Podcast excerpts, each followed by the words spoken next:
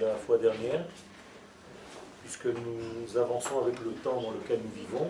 Il est très important de respecter le temps, car le temps nous donne des indications, et ceux qui sont liés à la notion de temps, car toute la création du monde, l'une des facettes de la création, c'est l'expression du temps. Euh, savoir le temps, connaître le temps, écouter les informations que le temps nous dit, euh, ça nous fait changer et avancer dans notre vie selon la période dans laquelle nous vivons. C'est vrai au niveau de l'année et c'est aussi vrai au niveau de la génération. La génération d'aujourd'hui doit entendre un message qui correspond à ce qu'elle est. Même si le message de la Torah est toujours un message unique, il a le devoir de s'habiller selon les générations et prendre le vêtement qui correspond à la génération. Si je parle toujours le même message de Torah, à différents niveaux, je dois m'adapter au niveau auquel je suis placé, face auquel je fais face, pour que le langage du divin parle et se dévoile d'une manière concrète, réelle, avec les vêtements correspondants. Et c'est pour ça qu'aujourd'hui, nous allons continuer dans ce sens-là. Nous avons dit que le mois de Hadar, puisque nous parlons de l'importance du temps, le mois de Hadar nous donne une indication très très importante ce mois est lié à la capacité de vêtir les choses, c'est-à-dire le secret des vêtements. En hébreu, Sod Halevushim, et tout ce que représente la notion de vêtement, malbouche. Dans la Kabbalah, dans le sens un petit peu plus profond de la Torah, on dit que malbouche a la même valeur numérique que Hashmal. Qu'est-ce que ça vient nous indiquer? Hashmal qui veut dire, dans le langage moderne, électricité, mais qui est beaucoup plus intérieur et beaucoup plus secret que cette notion, car l'électricité, pour ceux qui en ont fait un petit peu dans leur vie ou qui étudient le sens de ce qui se passe en électricité, savent que le courant alternatif, celui que vous avez ici, est un courant qui s'appelle alternatif parce qu'il est justement alternatif il alterne entre l'existence et le manque. Je veux dire que si vous placez une sinusoïde, un écran, ordinateur, sur un système électrique, l'écran va vous donner l'image suivante, un trait qui représente le zéro et une sinusoïde qui est comme celle-ci, où lorsque nous sommes au sommet de la sinusoïde, nous sommes dans le plus, donc dans l'éclairage. Et lorsque nous sommes dans le zéro, nous éteignons entre guillemets, et dans le moins. C'est-à-dire qu'il y a un plus, moins, zéro, plus, zéro, moins, plus, zéro, moins. Autrement dit, de temps en temps, la lumière éclaire, de temps en temps, elle n'éclaire pas. Seulement comme la rapidité, la vitesse de ces manque et de ces lumières sont rapprochées, nous voyons un courant comme s'il était continu, alors qu'il est alternatif. Pourquoi tout ce... On n'est pas en train d'étudier l'électricité. tout simplement parce qu'en hébreu, se taire se dit hash et parler se dit mal. Ça veut dire que hashmal, l'électricité, c'est se taire et parler, se taire et parler, se taire et parler. Moralité, la lumière électrique n'est ni plus ni moins que ce courant sinusoïde. 0, 1, 0, 1, ou plus 0, comme vous voulez. Et pourquoi il est de cette manière-là? Car il a la capacité de s'habiller. C'est-à-dire que pour avoir un courant, il faut que je crée un ustensile capable de recevoir le courant qui se trouve dans l'univers. Dans l'univers, il y a des milliards de milliards d'électricité. Mais comment se fait-il que cette électricité est captée dans une lampe électrique? Tout simplement parce que nous avons eu entre le plus Vous allez vraiment croire que c'est un cours. Et le moins, un cours de physique, vous avez ici l'ampoule. Entre le plus et le moins, vous avez un filament. Vous avez deux fils qui sortent. Et quand vous regardez votre filament, si le filament est coupé, vous savez que la lampe ne marche pas. Pourquoi? Parce que ce filament, en fait, c'est le vêtement qui permet au plus de passer au moins. Sans ce vêtement, le plus ne peut pas passer au moins. Il passe au moins, mais le passage est tellement fort qu'il y a, en fait, ketzer en hébreu, court-circuit. Circuit est trop court. Il faut que le circuit passe par une contradiction. Si le circuit ne passe pas par une contradiction, la lumière ne peut pas éclairer. Comment ça s'appelle justement? En français, ça s'appelle filament, mais en hébreu, c'est très intelligent. On appelle ce filament nagad. Résistance. Donc contre. Neged. Qui a donné donc la résistance. Autrement dit, il y a quelque chose de très intéressant. Je peux recevoir de la lumière quand je résiste à la lumière. Autrement dit, j'emploie maintenant des termes de Torah, tant que je n'ai pas un libre arbitre de résister et même de refuser, je ne peux pas recevoir. Moralité, la lumière de Dieu, maintenant nous passons de l'électricité telle que nous la voyons, il y a une lumière divine dans l'imitation. Euh, la fade imitation n'est que la lumière électrique. Nous parlons ici d'une lumière divine. Pour que je reçoive la lumière divine, si entre guillemets lui est le plus et moi le moins, entre nous, il faut qu'il y ait une résistance. Il faut que je puisse résister. Et le secret dit que si je veux recevoir 100 degrés, je dois avoir une résistance de 100. C'est-à-dire autant de résistance que la lumière que je veux recevoir. C'est facile, ça va, c'est clair.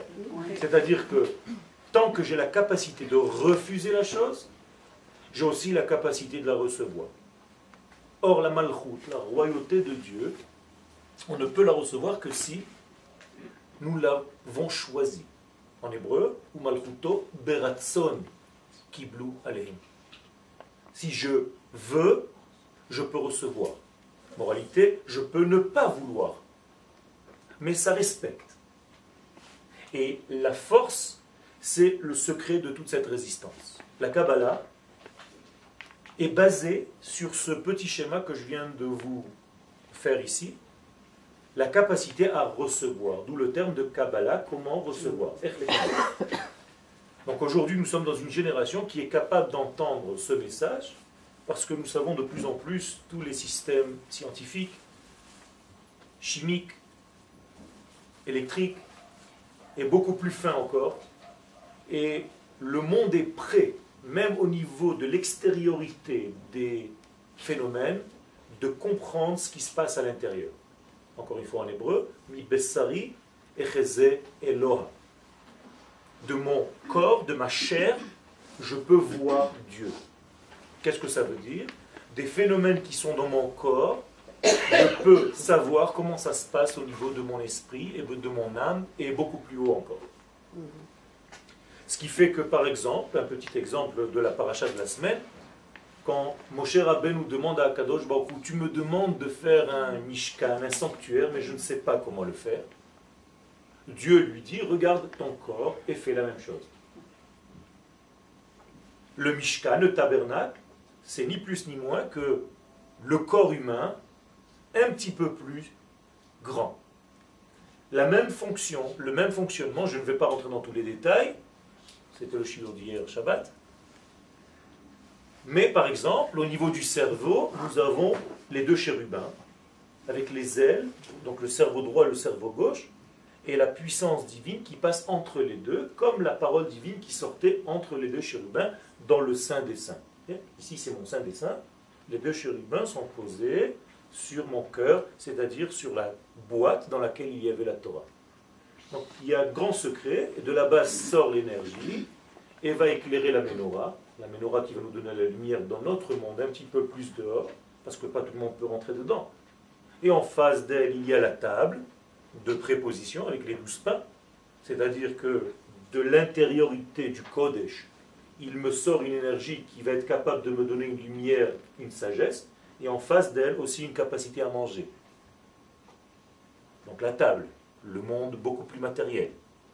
Et si je sors un tout petit peu plus loin, je descends des escaliers, et je suis en train de vous décrire le temps, on est en train de sortir de l'intérieur vers l'extérieur, et ça va arriver jusqu'à notre vie dans le monde matériel dans lequel nous vivons, jusqu'à la matrice de tous les actes que je peux faire, qui sont au chiffre de 39, parce que pour construire le temple, il faut 39 travaux.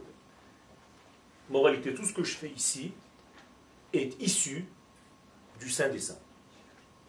Et tout doucement sort de l'intérieur vers l'extérieur. En hébreu, ça, porte un mot un nom, un terme, une définition. Emouna.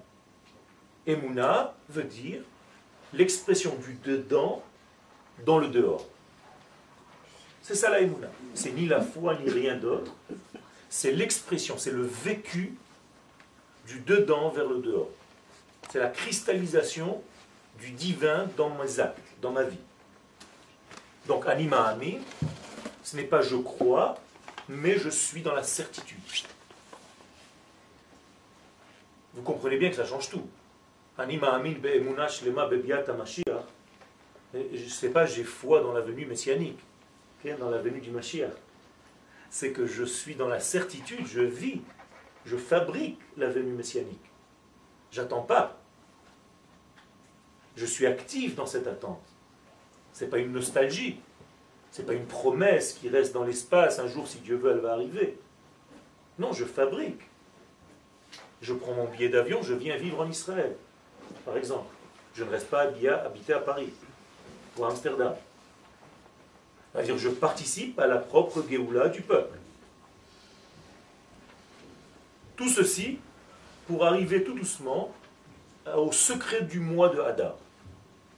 Le mois de Hadar, c'est un vêtement. Tout le mois est appelé vêtement. En hébreu, Aderet. Aderet est une tunique. C'est-à-dire c'est le mois de la tunique. Je traduis textuellement, sans rien rajouter.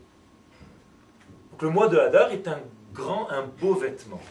Qui dévoile quoi? Le divin. On a dit que sans vêtement, sans résistance, le vêtement est aussi un écran. Je ne peux pas révéler le divin.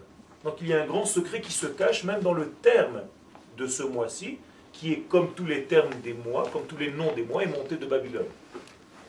C'est-à-dire on est monté de Babylonie, de l'exil de Babel, avec les noms des mois, bien entendu, qui chacun d'entre eux cache un secret de ce qu'il va représenter. Vous savez que dans le, le divin, qui est en fait la vie, en hébreu se dit Shem Havaya, qui se traduit mauvais, mauvaise traduction, comme toutes les traductions malheureusement, traduction égale trahison, le nom de Dieu. Euh, c'est pas grave, on va, on va faire avec. Mais en réalité, ce n'est pas le nom de Dieu, c'est le nom de l'existence. Shem Havaya. Être. Donc le nom de l'être. Et ce nom-là peut apparaître de différentes combinaisons. Chaque mois, la combinaison du nom change. Autrement dit, vous, vous avez l'habitude, je l'écris un petit peu en français avec des H pour ne pas avoir un problème d'effacer. On n'a pas le droit d'effacer ce nom. Donc vous avez le tétragramme Yutke Vavke. Et chaque mois, il va permuter. Il y a des mois où on va changer le Hey, on va le mettre au début, après on va mettre le Yud ici, et le Vav et le Hey vont rester, et ainsi de suite. Vous avez des permutations, 12 permutations, qui correspondent donc en fait aux 12 mois d'année. Alors qu'il y a ici 24 possibilités, puisque nous avons 4 lettres, donc 4 fois 3, 12 fois 2, 24, fois 1, 24. Mais comme nous avons, nous avons deux lettres He, c'est divisé par deux, donc nous n'avons que 12 permutations possibles. Quel est le nom de Dieu, de l'existence, de l'être, qui apparaît le mois de Hadar? Alors, le nom est très intelligent, il est comme ça. C'est-à-dire les deux lettres He au début, et après nous avons les deux lettres Yud et Vav, qui nous indiquent quelque chose de très important. D'où ça sort ces noms, ces permutations? Je ne vais pas rentrer maintenant, c'est un cours tout entier avec des versets qui sortent de la Torah qui nous donnent la combinaison de chaque mois. Mais les kabbalistes prennent au sérieux toutes les permutations des mois. D'ailleurs, le Harizal dit quelque chose d'incroyable qui fait assez trembler. Celui qui ne fait pas la kavana dans le moussaf de Rosh de la permutation qui correspond au mois, il appelle Dieu et Dieu ne répond pas. Autrement dit, il y a ici quelque chose de très sérieux dans cette permutation. Je ne reste pas au ras des pâquerettes. Ça ne veut pas dire qu'il appelle et Dieu ne répond pas. Ça veut dire tu ne sais pas avec quelle clé ouvrir les portes. Alors, le Sha'are Ora, Rabbi Yosef Dikatilia, Allah Shalom, dit par exemple que certaines personnes veulent des vêtements et ouvrent avec une clé où il y a des pommes de terre. Il donne cette expression, c'est-à-dire que je ne sais pas quelle clé ouvre quelle porte. Et nous parlons ici de clés. Il y a des clés dans le jardin. Et celui qui connaît les clés a plus de capacité, de facilité à aller ouvrir avec la bonne clé la bonne porte. Je reviens. Le mois de Hadar, donc, nous donne cette permutation, ce nom-là. Vous voyez que c'est le même nom, mais avec les lettres différentes placées. Les deux lettres He représentent des lettres féminines. Qui dit féminin dans la Kabbalah ne veut pas dire femme, veut dire vêtement, capacité à dévoiler, habillage. La femme, entre guillemets, est le vêtement de l'homme. C'est pour ça que dans un mariage chassidi ou kabbalique, la femme tourne autour de l'homme sept fois pour lui dire Je suis en train de t'entourer de sept couches de vêtements, car toi, l'homme, par rapport à moi, tu seras l'âme, et moi, je serai ton corps. Donc, moi, je vais révéler, la femme qui parle, ce que toi, l'homme, tu vas donner comme énergie. Donc, nous avons un couple ici très fort entre la femme qui va jouer le rôle du vêtement, du révélateur de ce que représente l'énergie masculine. Dans les lettres du nom de Dieu, c'est exactement le même phénomène. Sans entrer dans trop de détails, les deux lettres He sont des lettres féminines. Vous aviez compris que les deux lettres Yud et Vav sont des lettres masculines. On les voit, elles n'ont pas de volume, pas parce qu'ils sont moins gros, parce que tout simplement, les lettres masculines sont un potentiel. Le euh, premier potentiel, c'est un point. Un point est infini, il n'a pas encore de forme. Avec un point, je peux tracer ce que je veux. Donc la lettre Yud, c'est un point. Moralité, tant que ce point-là, même s'il est un petit peu dirigé vers une certaine direction, il n'est encore que limité. Mais lorsqu'il prend un volume, la lettre He, c'est un volume. C'est en fait les X, les Y et le point dans l'espace. Dans l'axe de toute construction. Ça veut dire que la lettre He est formée ici de largeur, de hauteur et de profondeur. Ce qui fait qu'en réalité la lettre He est un cube dans laquelle se cache la lettre Yud. La lettre Yud va donner une vie et la lettre He, qui est le cube, va donner un volume à la vie. Je reviens, qui dit volume dit vêtement. Qui dit vêtement dit féminité. Qui dit féminité dit Ève, Chava. Chava et Adam. C'est une seule force. Mais Chava est le vêtement et Adam est la Neshama. Quand on dit que Ève a fauté avec le serpent, c'est pas la femme qui a fauté, c'est la partie corporelle de l'homme. C'est la partie vêtement de l'homme qui a été perturbée. Moralité, le serpent attaque les vêtements. C'est ça que ça veut dire. Et donc, les deux lettres féminines sont là, au début. Vous remarquerez bien que dans un mois, il y a quatre semaines. S'il y a quatre semaines, il y a quatre lettres. Moralité, chaque semaine correspond à une lettre. Nous sommes, Bezrat Hashem, on va commencer Rosh Chodesh, vendredi, samedi prochain, donc jeudi soir. Pendant les deux premières semaines, on sera tous dans le féminin, c'est-à-dire dans la fabrication des vêtements, jusqu'au soir de Pourim. Le soir de Pourim va apparaître en fait, qu'est-ce qui va apparaître? La lumière du masculin, c'est-à-dire Dieu, dans son essence, va descendre, va s'habiller. Je ne vais pas rentrer dans tous les détails, mais il va apparaître où? Il va apparaître tout simplement dans les vêtements qui ont été fabriqués. Si je veux faire descendre le nom de Dieu dans ce monde et qu'il n'a pas où se placer, et alors il, c'est une vapeur, c'est une, c'est énergie, c'est une pensée. On ne veut pas laisser, entre guillemets, la lumière divine vaporeuse. C'est pas virtuel, c'est réel. Pour que ce soit réel, il faut fabriquer des vêtements. Nous avons deux semaines de fabrication de vêtements et deux semaines de révélation de la lumière dans ces vêtements. Très très important. Qu'est-ce que c'est que ces vêtements? Nous allons donner encore d'autres euh, des synonymes, d'autres synonymes. Vêtements, donc féminité, et un mot que vous connaissez tous, midot. On vous dit tous qu'il faut faire le tikkun hamidot, la réparation de nos vertus. Je ne sais pas comment vous traduisez ça en français. Des attributs. En hébreu, c'est beaucoup plus simple. C'est la correction de nos mesures. Or, en hébreu, mida vient de quelle racine? Madim. C'est-à-dire un uniforme.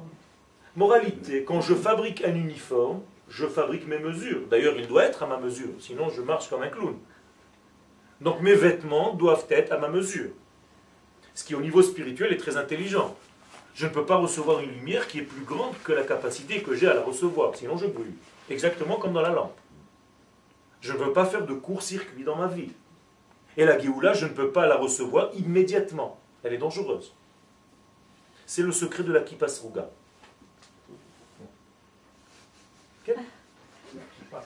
Pourquoi? Parce que pour la fabriquer, il faut beaucoup de temps. Elle est circulaire et elle est en fait au niveau de la spirale. Elle monte petit à petit et elle mélange des couleurs, un coup blanc, un coup vert, un coup noir, un coup bleu. C'est pas quelque chose que tu viens prendre et tu colles quatre morceaux et tu as une kippa miraculeuse immédiatement. Je ne rigole pas. Et en plus de ça, elle a des trous. C'est-à-dire qu'entre les moments où tu la fabriques, il y a des pleins et des vides. En réalité, c'est notre vie. C'est le tahalir. C'est un processus. C'est pas quelque chose de fabriqué immédiatement, où tu colles quatre morceaux et tu as une geoula miraculeuse. Tiens, une kippa. Il y a un grand secret là-dedans ne croyez pas que je suis contre d'autres kippotes, mais j'aime bien la mienne.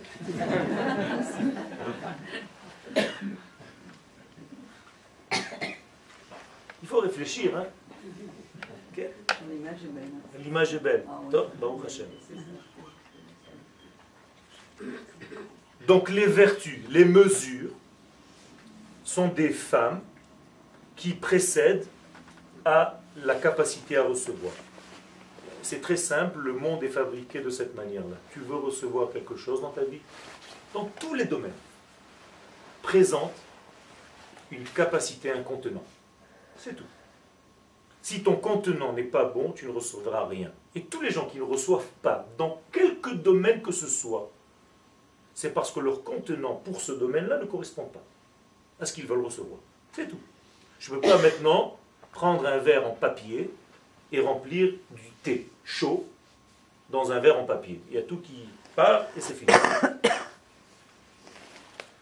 Et ça, c'est le secret de notre vie. Et ce secret-là, comme par hasard, il vient se placer, se cacher dans le mois de Hadar. Car le mois de Hadar, comme nous l'avons dit la fois dernière, il associe l'unité divine, le Aleph, qui trouve une maison, dira.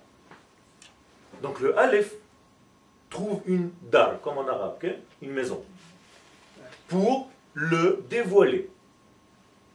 Et ça, c'est un grand, grand secret. Parce que le monde dans lequel nous sommes, il a combien de mesures? Combien de jours dans la semaine? Sept. Donc notre monde, il est toujours fabriqué de sept mesures. Au niveau du son, au niveau de l'espace, au niveau du temps, nous avons sept jours, nous avons sept notes dans la musique, do, ré, mi, fa, sol, la, si, vous reconnaissez une gamme. Tout est basé sur le chiffre 7. Car en hébreu, Sheva, la lettre Shin est aussi se marie avec la lettre Tet. Donc Sheva égale Teva. La nature et le 7 vont de pair. C'est un titre de livre, si tu veux. Donc en réalité, le Dar qui est la maison, est en valeur numérique 204. 204, c'est la force du 6. C'est toutes les directions dans ce monde. Et le Aleph, qui est l'unité divine, qui va descendre s'habiller dans le 6 et qui va fabriquer le 7, qui est le Shabbat. Donc nous avons ici toute la force, la puissance du mariage entre les mondes. Monde de l'esprit, monde du corps, masculin, féminin, le ciel et la terre, le, la lumière et l'ombre. Et ainsi de suite, vous pouvez faire jusqu'à demain matin des correspondances. Et toute la simcha. Car le mois de Hadar est basé, fabriqué sur la simcha. Mishenichnas Hadar marbin besimcha. Nous avons la mitzvah d'augmenter, de multiplier la simcha dès que le mois de Hadar rentre. Je vous pose la question, pourquoi il y a de la simcha? Maintenant c'est simple. Toute simcha sort du fait que tu as reçu la lumière. Mais pas gratuitement. Tu as été capable de fabriquer des vêtements pour la recevoir. Donc comme tu es associé à la fabrication des ustensiles, des contenants, ta simcha va se multiplier.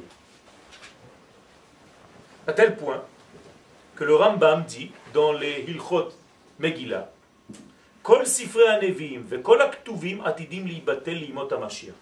Tous les livres des Nevim et des Ktuvim vont disparaître au temps messianique.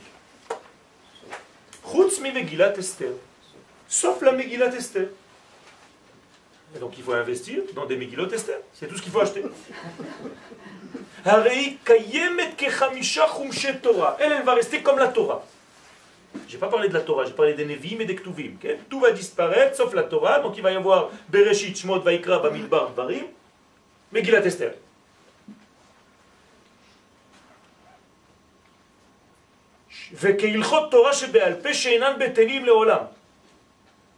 Et jamais ça ne disparaîtra. D'où on sait ça? C'est marqué dans la Megillah elle-même, Esther,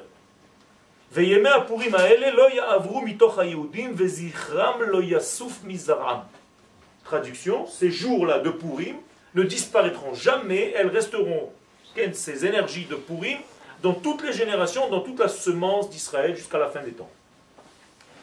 Ça veut dire que Purim, c'est pas un petit jour de déguisement et d'enfants qui se baladent et qui rigolent, où on fait des... des, Faites attention. Et même le jour de Yom Kippourim, c'est une imitation, dit le Zohar. Qu'est Purim? Comme Purim.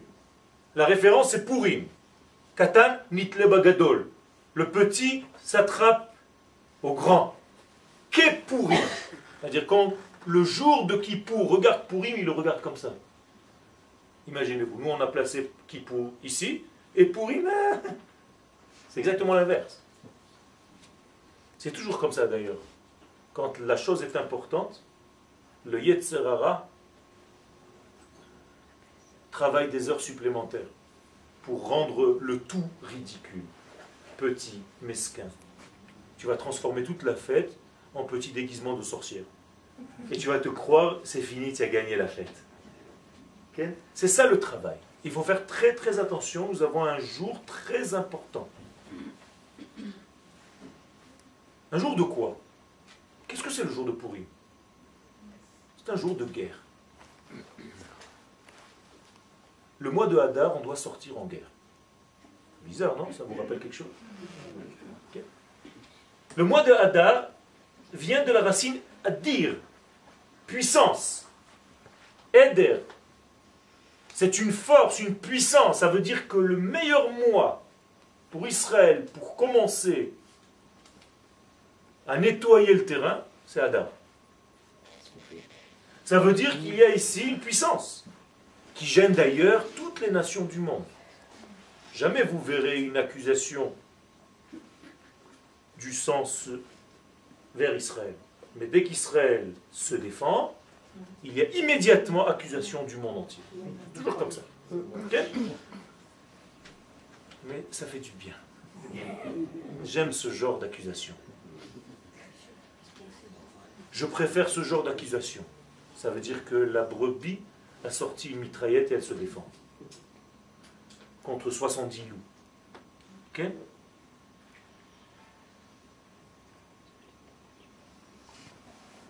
Chaque fête, vous l'avez compris un petit peu en filigrane, amène avec elle une clipa, une écorce, un embêtement, une structure qui vient contrer. Tout ce que Dieu a fait, il a fait en face l'antithèse. Pour justement nous donner la force de nous dévoiler. Si je fais un combat contre un ennemi qui n'a pas ma hauteur, euh,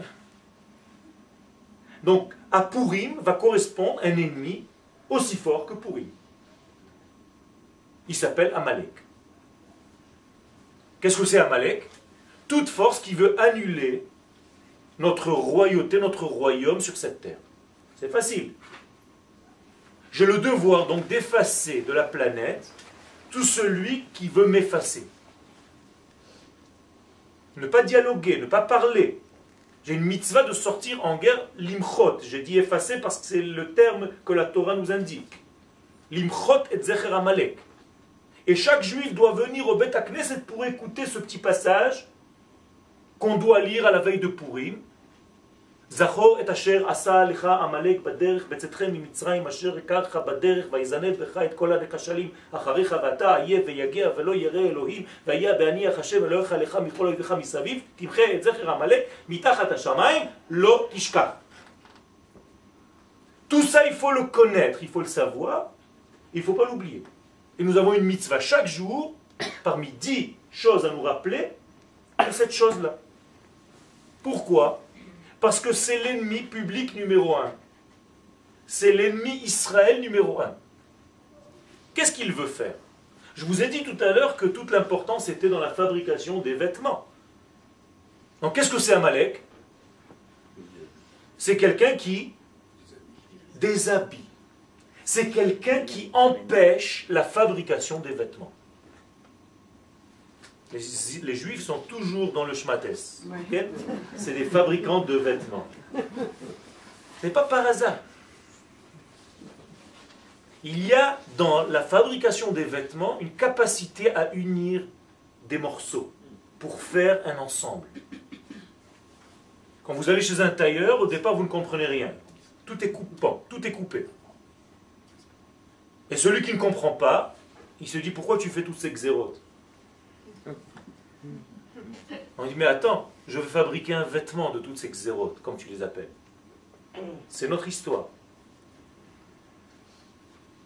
Ça veut dire que Amalek est là pour une seule chose, empêcher la lumière de trouver un contenant.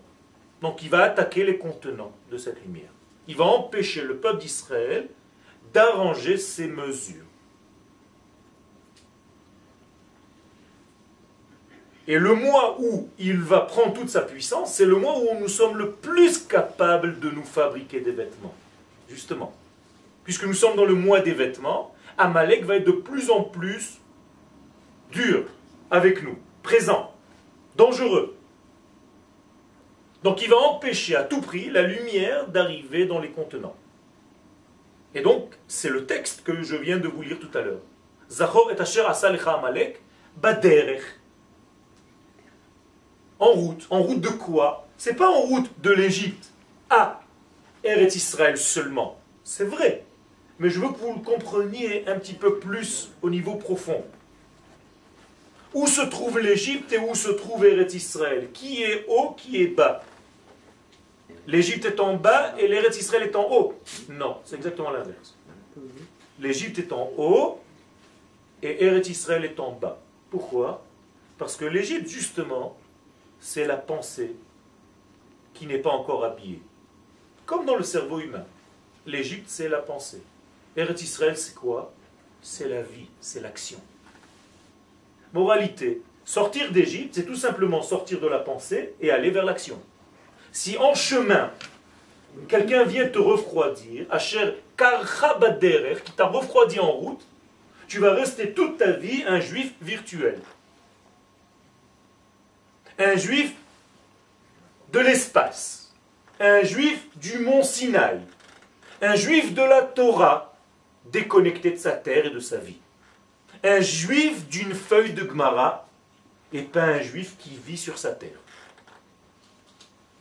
Lorsque tu es un juif de cette manière-là, le goy t'aime, il t'adore. Tu peux rester dans ta yeshiva, tu ne gênes personne. Quand est-ce qu'on commence à gêner Quand on veut revenir sur notre terre, c'est-à-dire réintégrer notre vêtement collectif, Eretz Israël.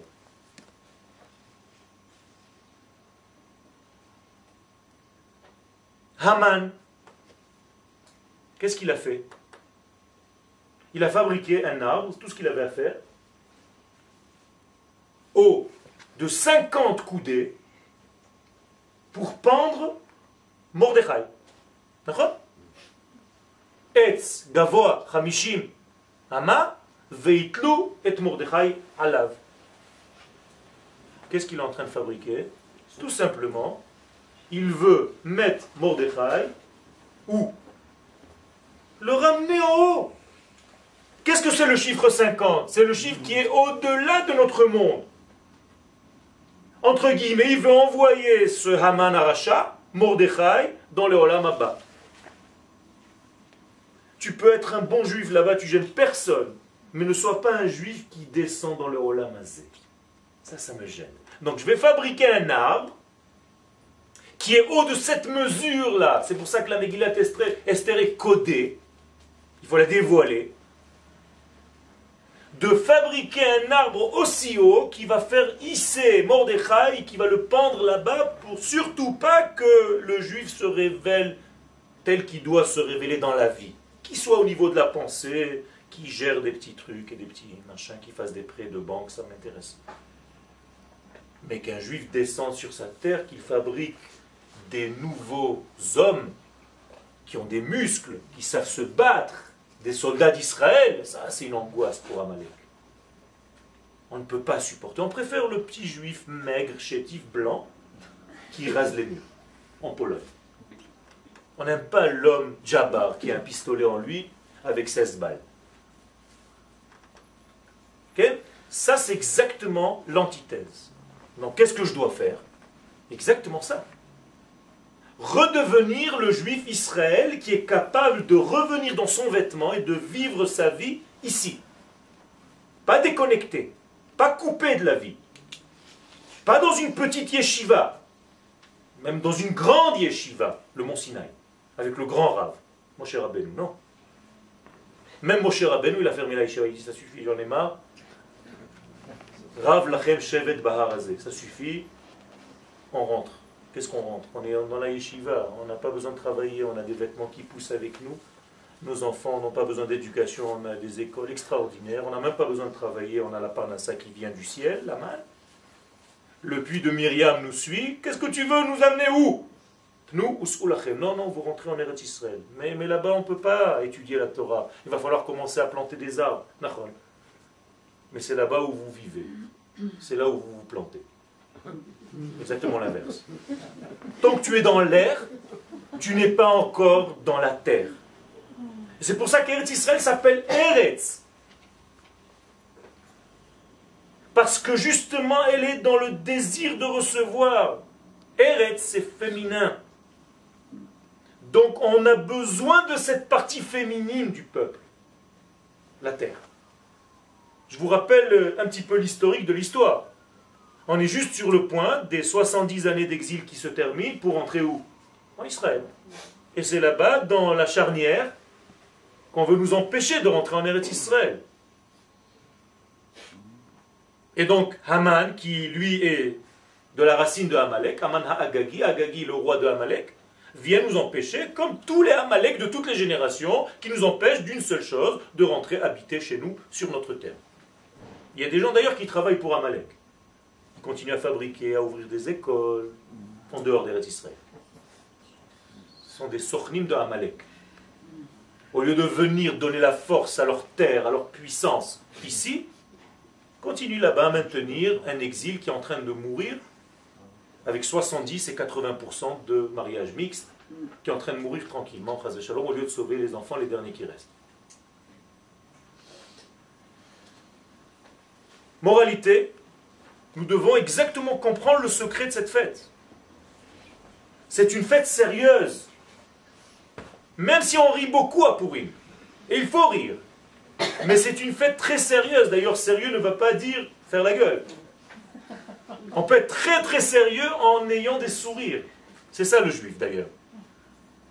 Il faut pas rencontrer des juifs qui ont fait tchouva. Le jour où ils sont fait tchouva, tu as l'impression qu'ils sont morts. Pas du tout. À partir du moment où tu fais tchouva, tu dois avoir la simcha sur ton visage de plus en plus. Tu dois rayonner. Si tu as fait tchouva et tu es devenu comme un mort où tu ne peux plus rien faire, les gens ne peuvent même plus te parler. C'est exactement, malheureusement ça fait mal, hein. c'est exactement le, la pendaison de, de Mordechai en haut, loin, je ne suis plus avec vous, moi je suis plus avec les hommes et les femmes. Laissez-moi, je suis dans un autre monde. C'est exactement l'inverse qu'on doit faire.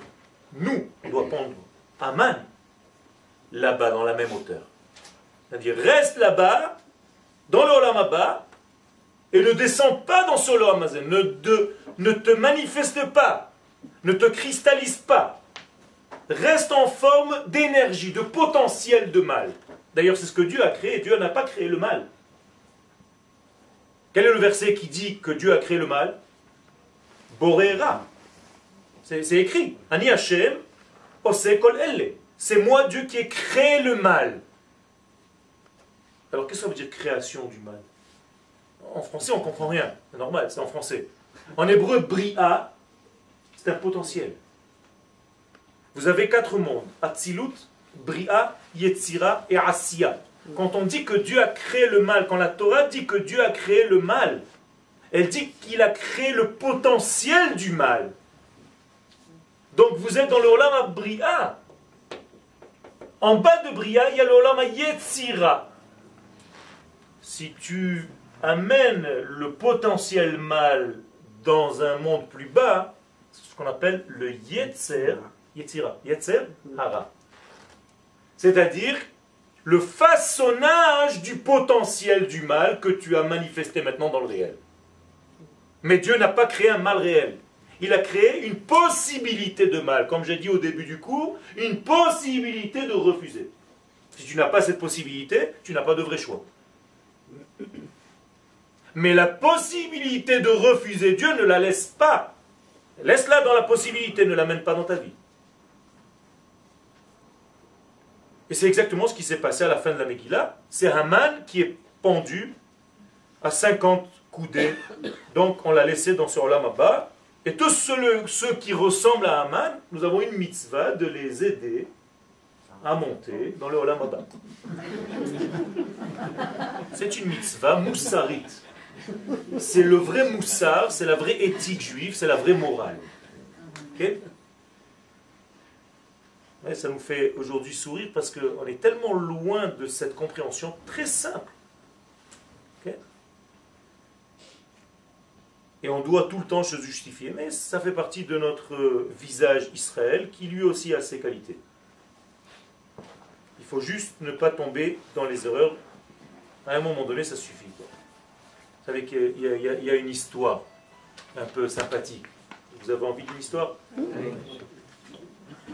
C'est toujours les mêmes histoires. Il y a trois personnes, il y a un Français, un Anglais et un Israélien. Mais ils sont dans la jungle ils ont été attrapés par des cannibales. Et ils sont en train de fabriquer la, casserole, la fameuse casserole, ils sont en train de les faire bouillir tout doucement. Et l'Israélien dit, dans chaque histoire, il y, a, une demande, on peut chacun dire un petit souhait, quelque chose, non, dans chaque histoire? Allez, d'accord, il fait le souhait. il va chez l'anglais, il dit, qu'est-ce que tu veux? Il dit, je veux voir le visage de la reine une dernière fois. Et mourir. Alors on lui apporte la photo de la reine-mère. Ah. Et il meurt.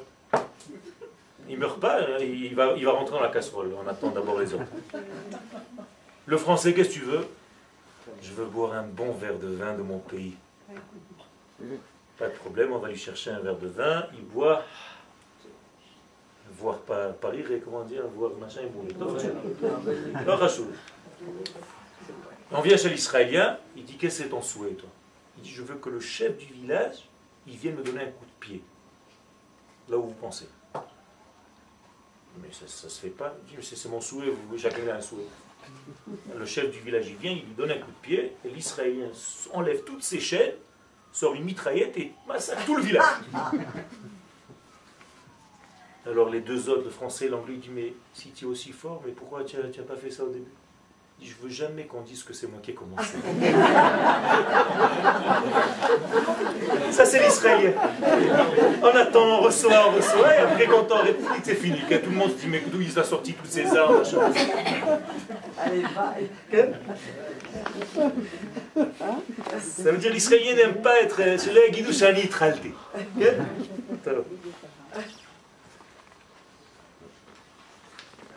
J'ai fait une page, j'en ai huit, mais c'est pas grave. Et voilà, ça, ça, fait partie des vêtements, tout doucement. Et on doit rigoler à Pourik. Hein.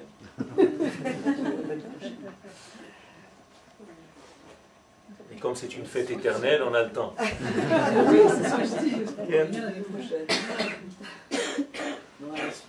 L'expression la plus importante, L'expression la plus importante, donc, c'est l'habillage. Est-ce que vous voyez à Purim une expression de cet habillage? À part les déguisements, ça c'est le plus classique. Mais nous avons des habillages un petit peu plus subtils, mais qui sont des habillages aussi. Par exemple, la nourriture. La nourriture, c'est quoi? C'est prendre en fait la parole divine, la mettre dans un plat et absorbé. Et d'ailleurs, en hébreu, vous savez que les deux premières lettres du nom de Dieu, c'est le Yud et le He. Nous dit le Harizal, qu'est-ce que c'est Achila? C'est Achal Yud He. C'est ça manger. C'est-à-dire que quand tu manges en réalité, tu ne manges pas de la matière.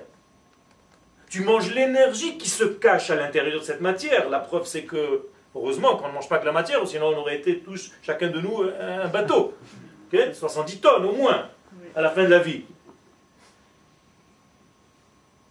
Ça veut dire que nous avons la vie par rapport à ce qu'on appelle Motza Pi Hashem.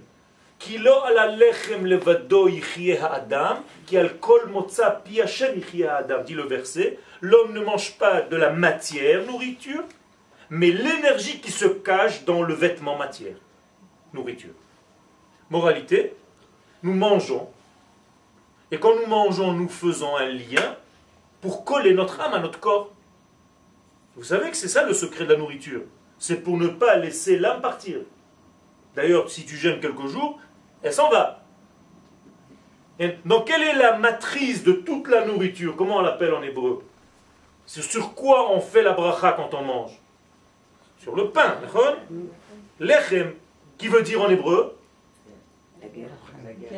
La guerre souder les halchim. Ça veut dire que le pain, c'est celui qui soude l'âme au corps.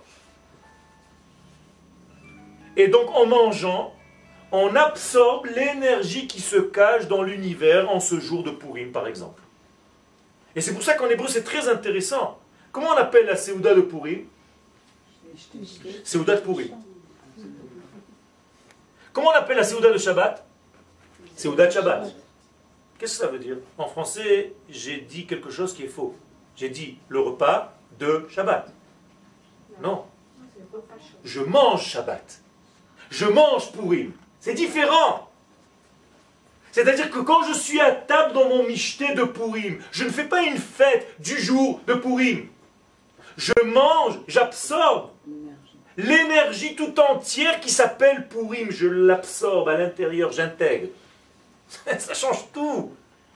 Je bois shata yudke, shtia.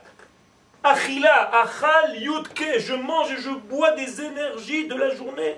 Je mange l'énergie elle-même.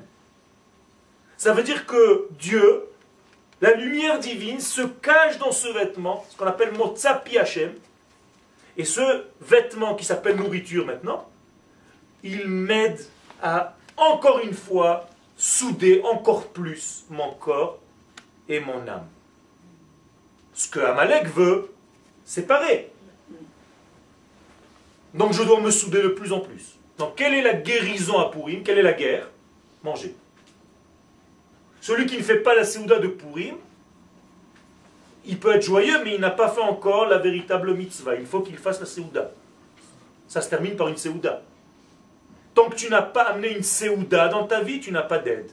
D'ailleurs, le mot Seouda veut dire aide. Mas'oud. Sa'ad. Lishkata Sa'ad. Donc Seouda veut dire aide, ne veut pas dire un repas. Vous comprenez combien c'est important d'étudier l'hébreu? Chaque mot est une clé. Le Gaon de Vilna, le Maharal de Prague n'étudiait que les mots et les lettres. C'est comme ça qu'on étudie la Torah. D'ailleurs, ça s'appelle Ulpan, qui vient de la racine, et Alper Chochma. C'est la capacité à recevoir la sagesse.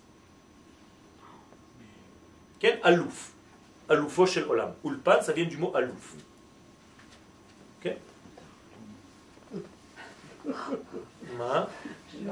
Mieux qu'on Il faut faire de temps en temps des hashlamot. Moi, je fais chaque semaine un ulpan. Je rigole pas. Je, tous les mots, toutes les études, tous les livres que, que j'étudie pour préparer les cours et tout le reste, je n'arrête pas au mot. Je vais scruter le mot jusqu'à ce que je le déshabille complètement et je le réhabille. Sinon, je ne peux pas comprendre le sens des choses. C'est ça le secret de la langue hébraïque et des cours de Torah. C'est tout simplement de, de, disséquer tous les mots. Sinon, tu ne peux pas écouter, tu ne peux pas, tu vas continuer à traduire en français. Maintenant, je vais rentrer un tout petit peu dans quelque chose de différent dans le peu de temps qui nous reste. Ça ne suffit pas d'avoir du temps. J'ai un temps qui s'appelle Pourim. Un temps dans l'année qui arrive, qui arrive, il est dans une date précise, Pourim. Tant que je n'ai pas absorbé, vous avez compris, ce Pourim, je l'ai intégré, il n'est pas encore véritablement en moi. Mais pour intégrer du temps dans un homme, c'est difficile. Comment je peux marier un temps et un homme? Euh, Je peux marier un temps avec un autre temps un homme avec un autre homme, c'est-à-dire homme-femme, humain. Mais comment je peux intégrer un homme dans un temps ou un temps dans un homme? Le mariage paraît impossible. Nous disent les Chachamim, il faut d'abord donner au temps le nom de quelqu'un. L'Agmara dit par exemple que Shabbat n'est pas seulement un temps, il est aussi le nom d'un Talmid Racham. Si tu vois un homme qui est sage dans la Torah, tu dois l'appeler Shabbat. Exemple, Rabbi Shimon Bar Yochai, quand il rentrait à la Vachalom dans la yeshiva, les élèves disaient Shabbat arrive, alors qu'il s'appelle Shimon. On disait Shabbat Ba'a. Et quand il rentrait, tout le monde lui disait Shabbat Shalom. Même si c'était un dimanche ou un lundi. Parce que le Shabbat est arrivé. Donc on a donné au Shabbat le nom d'un être. C'est exactement ce qu'il faut faire pour chaque fête. Chaque fête a le nom d'un être. Aussi. Shabbat, c'est un grand jour. C'est le plus grand jour de l'année c'est le jour de la naissance du Mashiach.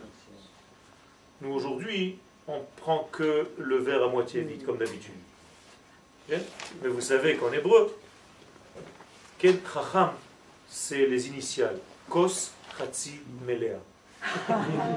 C'est de voir le verre à moitié plein. Ça veut dire qu'il faut être intelligent et savoir voir les choses.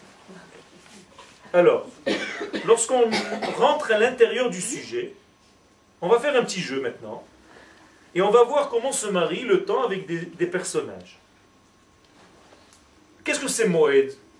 En hébreu, Moadim. On dit Moadim le Simcha, Hadgim, Uzmanim le Sasson. Qu'est-ce que ça veut dire Moadim? Moed Rendez-vous. Rendez-vous. Vaad. Itvaadut.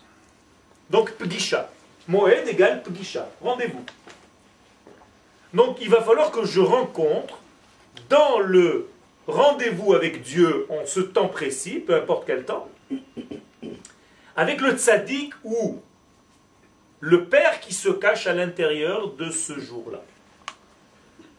le Rav Manitou Zecher Tzadik Vekadosh Livracha nous a laissé un enseignement très important qu'il a fait passer à ses élèves. J'ai entendu du Rav Cherki, Shlita. Aussi, tous ces enseignements qui passaient, où il a développé un thème qui est extrêmement important, qui s'appelle la Torah du Père et la Torah du Maître. Torah Harav ve Torah Ha'av. Extraordinaire. Qui précède Torah Ha'av, la Torah des pères. Puisque Abraham, Yitzhak, Yaakov s'appellent Avot, et ils étaient avant Moshe Rabbeinu, Rab, Rabbeinu.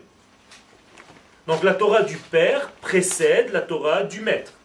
Torah Ha'av, Kodemet le Torah Ha'av. Donc c'est pour ça qu'on dit Derech Eretz, Kadma, la Torah. Derech Eretz, la fabrication de nos mesures, qu'on appelle Derech Eretz, conduis-toi bien, ou le chemin de la terre, dans le sens le plus simple, précède la Torah. Elle revient en Israël, après on s'arrange. Ne commence pas à me faire des comptes mathématiques. Oui, je vais perdre ma Torah, si je vais là-bas, tu comprends, j'ai un petit supermarché en bas de la maison. Arrêtez avec cette bêtise, c'est tellement grave qu'on a déjà perdu 6 millions de juifs qui sont morts tranquillement. Après la Shoah, pas pendant la Shoah. En plus de la Shoah. 6 dans la Shoah, plus 6. Tranquille. Par disparition. Quelle assimilation, tranquillement. Parce que beaucoup ne voulaient pas venir. Comme la fameuse dame que j'ai rencontrée il y a quelques mois en France. Et je lui dis alors, vous préparez votre alia?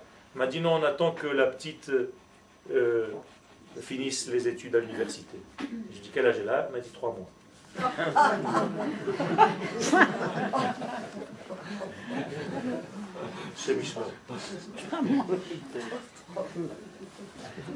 C'est pour. Euh, on ne sait pas s'il faut pleurer ou rire.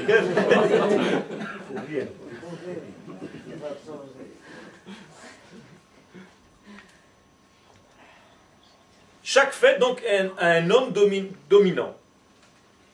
Vous avez donc la Torah écrite et la Torah orale. Je vais aller un petit peu vite. La Torah écrite correspond au Avot, Abraham, Yitzhak et Yaakov. La Torah orale correspond au maître. Donc il y a une Torah qui est divine où les fêtes sont fabriquées, et il y a des fêtes, entre guillemets, inventées par l'homme. Il y a des fêtes inventées par l'homme? Pourri, Hanouka, Yom Ha'atzmaut, Yom Yerushalayim, d'où c'est sorti tous ces trucs-là? Chaque fois qu'il y a un truc, tu m'inventes une fête? On a le droit d'inventer des fêtes comme ça? Il y a toute une Gemara, il faut l'étudier le jour du Yom Ha'atzmaut. On a le droit, on a le droit, mais dans certaines conditions. Ne vous inquiétez pas, Yom Ha'atzmaut est un vrai jour de fête, qui va rester du temps messianique. D'ailleurs, c'est le début des temps messianiques. Même pour ceux qui ne reconnaissent pas pour l'instant. C'est dommage.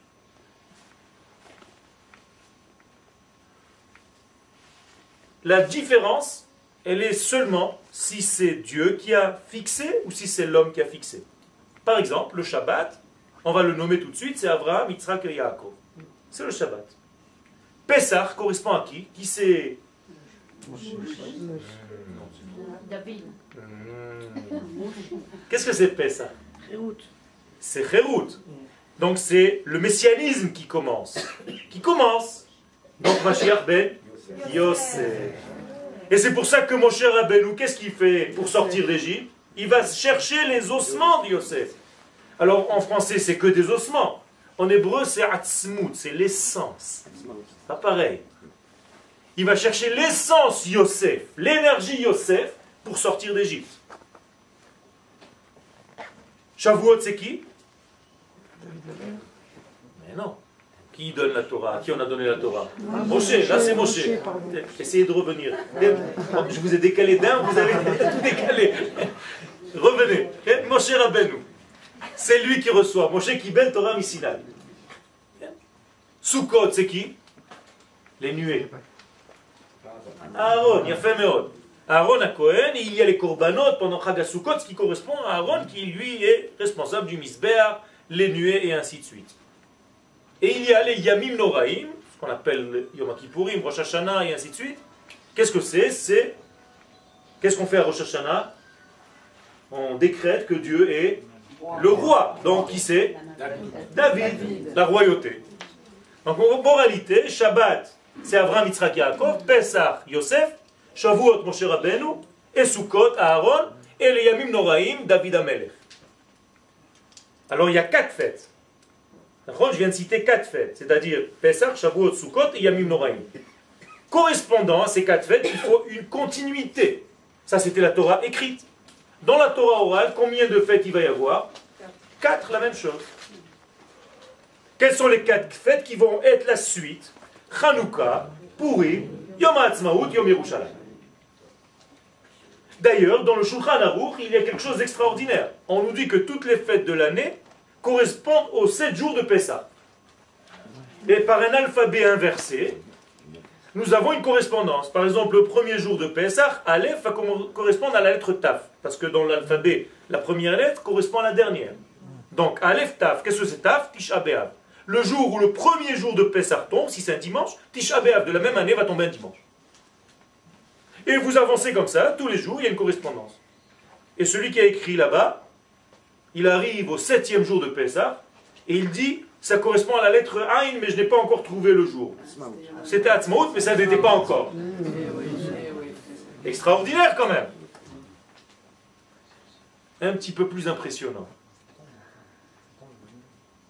Les kabbalistes, les élèves du Gaon de Vilna nous disent, vous voulez savoir quand est-ce que la Géoula va commencer? Exactement quand vous multiplierez par deux le temps depuis la création du monde jusqu'au roi David. C'est-à-dire que si je prends le temps, depuis la création, c'est simple, jusqu'au roi David, on compte combien d'années, multiplié par deux. D'après vous, combien ça fait? 5708. Et c'est extraordinaire quand même. C'est la création de l'État d'Israël. Donc 5708 divisé par deux, c'est exactement le temps où David Amelch est apparu dans le monde. Oui, mais pourquoi par deux hein?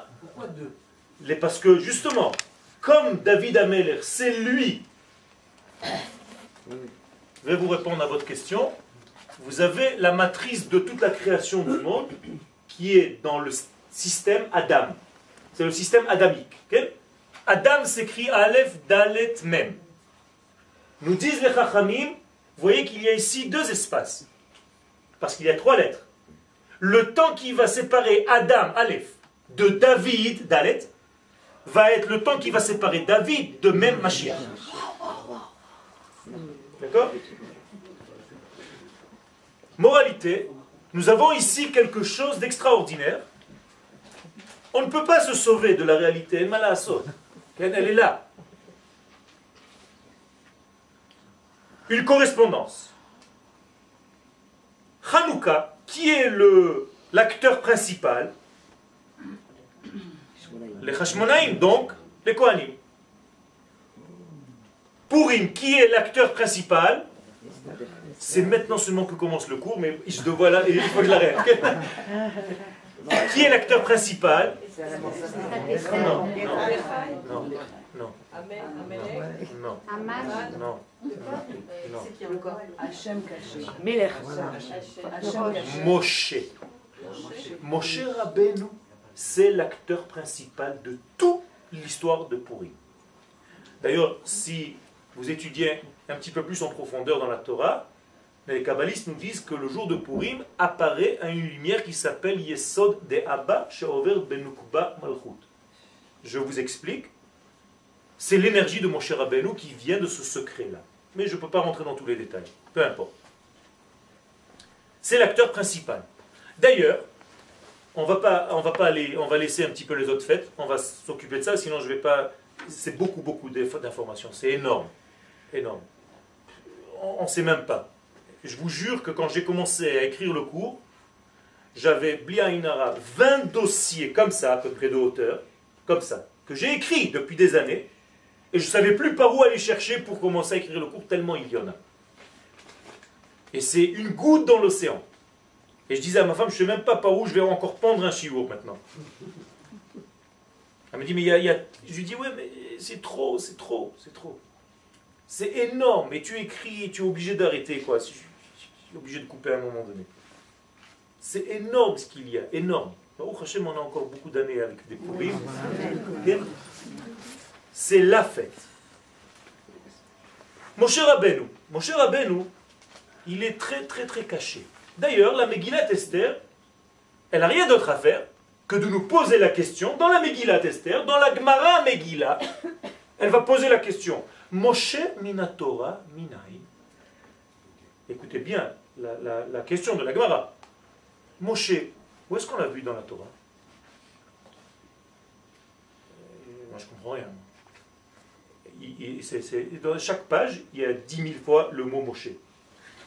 Pourquoi la Gemara pose la question Tu vois pas qu'il y a Moshe dans la Torah C'est quoi cette question de la Gemara Moshe Minatora Minai.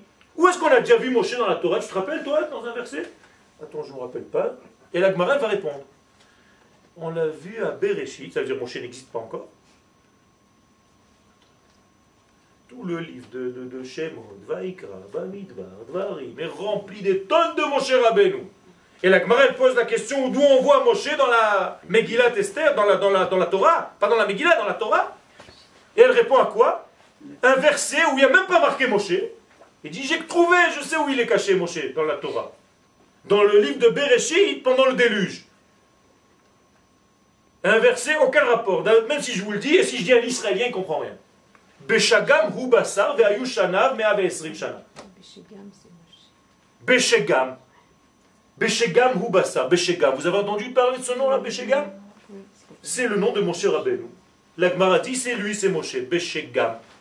La valeur numérique de Beshegam, c'est la valeur numérique de Moshe. Et alors, je suis obligé de faire comme ça. Il y a marqué Moshe tout simple, partout. Pourquoi il faut que j'aille chercher un endroit où il y a marqué Béchegam Qui veut dire d'ailleurs, qu'est-ce que ça veut dire?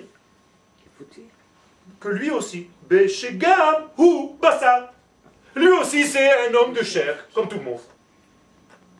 Yamav Shana. Il vivra 120 ans. Combien il a vécu? 120 ans. Oula, quelle prise de tête. Qu'est-ce qu'on fait avec ce Moshe là-bas dans cette Megillat Esther? Et la suite, c'est quoi? Esther minatora minain. Où est-ce qu'on a vu Esther dans la Torah? Haman minatora minain. Où est-ce qu'on a vu Haman dans la Torah? Mordechai minatora minain. Où est-ce qu'on a vu Mordechai dans la Torah? Et la Mais eux, je peux me poser la question, parce qu'ils ne sont pas marqués dans la Torah. Mais Moshe, il est marqué dans la Torah. Pourquoi tu vas me chercher quelque chose qui est caché? Parce que dans chaque génération, il existe un libérateur. Et il faut le chercher parce qu'il est caché. Je ne vais pas chercher le Moshe dévoilé. Je vais chercher le Moshe qui est caché. Et Moshe, où est-ce qu'on est allé chercher ce verset? Dans le déluge. Alors les Chachamim posent la question, pendant le déluge, où était-il le libérateur d'Israël? Je vous pose la question. Où est-ce qu'il était? Dans l'eau. Et eh oui. Il y a marqué qu'il était machoui. C'est-à-dire, il était caché, il ne pouvait pas se dévoiler. Alors, un petit peu plus tard, la fille du pharaon, elle va le trouver de l'eau. Maintenant vous comprenez quelle eau, de quelle eau elle a sorti la fille du pharaon? De l'eau du déluge qui s'est retrouvée en Égypte dans le Nil. Ça veut dire que le Nil, c'est une suite de l'eau du déluge. Je ne peux pas rentrer parce que dans la Kabbalah, il y a un grand secret. Pourquoi? Et une fois que Moshe est sorti de l'eau maintenant, qu'est-ce qu'on va lui faire? À son tour, il va rentrer dans l'arche. Moshe Bateva. Alors que c'était Noah qui était dans la Teva. Maintenant, c'est Moshe qui va rentrer dans la Teva. Extraordinaire. Et Moshe qui était dans l'eau, le pauvre, dans la première génération du déluge, maintenant enfin il a réussi lui aussi à rentrer dans la Teva. Grâce à Dieu.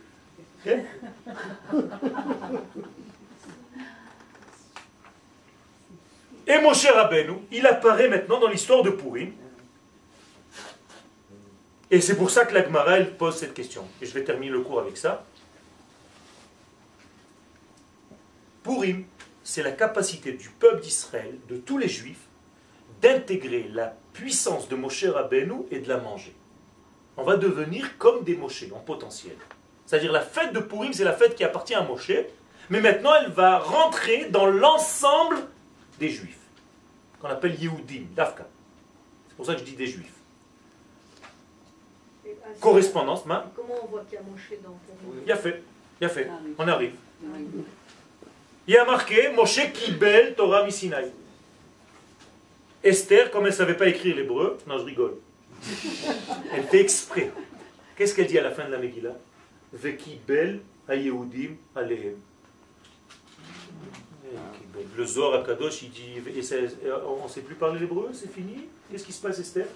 Tu as manqué un cours Vekiblu Yehudim. Qu'est-ce que ça veut dire Vekibel Dit le Zohar, écoutez bien l'expression du Zohar. Moshe klala de e. Moshe est devenu maintenant l'ensemble de tous les juifs. Moshe a reçu la Torah dans le Sinaï. Tous les juifs maintenant reçoivent la Torah de cet au singulier, c'est-à-dire le Moshe, il est là maintenant. Donc il a reçu la Torah. Et il va être caché, il va se diviser en deux, ce Moïse. Une partie va se cacher en Esther et l'autre partie dans le Mordechai. Où est-ce qu'elle a grandi Esther? Non, dans la maison de Achashverosh. Où est-ce qu'il a grandi Moshe? Dans la maison de Pharaon. Esther, est-ce qu'elle disait qu'elle était Israël? Non. Non. En Esther Magedet Ama ou Moladeta. Moshe Rabbeinu, on ne savait pas encore qu'il était. D'ailleurs, quand il sort, va Yetse Moshe Elechav, il y a, il y a un problème chez les commentateurs. Ils nous disent Eze Echav, qui sont les Achim de Moshe? Alors tenez-vous bien, certains disent c'est les enfants d'Israël. Et d'autres disent non, non, non, c'est les Égyptiens. Moshe, il est dans un dilemme qui sont mes vrais frères? Et il va falloir qu'il prenne une décision. Et ainsi de suite, je ne peux pas tout développer. Juste, je vais conclure. Ken, C'est énorme, c'est énorme. On passe de la névoie à la chokhmah dans cette période du temps. Il faut des années et des années. Regardez, j'ai- tout en- enlevé. Voilà, ça.